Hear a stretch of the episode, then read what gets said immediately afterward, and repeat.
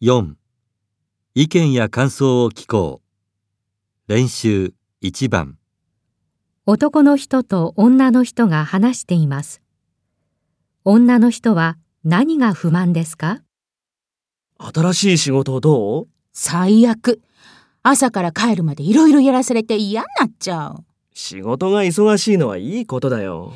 仕事じゃないのよ。雑用ばっかり。コピーにお茶に片付けに。いいじゃない。責任なくて。同じ給料もらえるんだから楽な方が。何言ってるの責任があるから面白いんじゃないの。ふーん、難しいこと言うね。女の人は何が不満ですか